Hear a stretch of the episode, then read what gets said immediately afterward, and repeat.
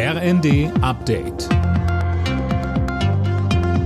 Stündlich neu. Auf den Punkt informiert. Ich bin Silas Quiring. Mit seinem Vorschlag einer vierten Corona-Impfung für alle hat sich Gesundheitsminister Lauterbach heftige Kritik eingehandelt. Der Chef der Ständigen Impfkommission Mertens sagte der Welt am Sonntag, viel hilft viel, halte er nicht für eine sinnvolle Entscheidung.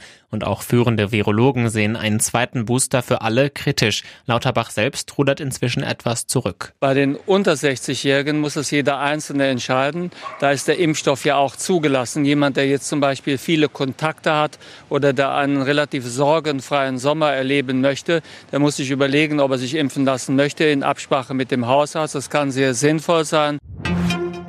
Der Verband der Verkehrsunternehmen hat ein 69-Euro-Ticket als Nachfolger für das 9-Euro-Ticket ins Spiel gebracht. Greenpeace kritisiert, das ist viel zu teuer. So ein Klimaticket dürfe nicht mehr als einen Euro pro Tag kosten.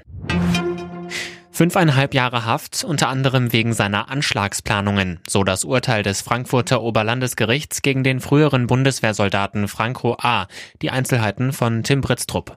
Der Ex-Offizier hat ein seit Jahren verfestigtes rechtsextremes und völkisch-nationalistisches Weltbild, so der Vorsitzende Richter. Franco A. hatte es demnach auf Politiker und andere Menschen abgesehen, die er als flüchtlingsfreundlich wahrgenommen hat.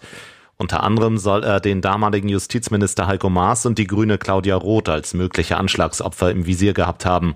Der Rechtsextremist hatte sich ein Jahr lang als syrischer Flüchtling ausgegeben, um die Behörden zu täuschen. Gute Nachrichten für Urlauber, die mit EasyJet in die Ferien fliegen.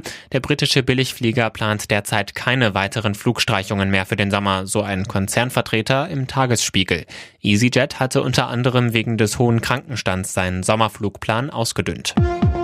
Alle Nachrichten auf rnd.de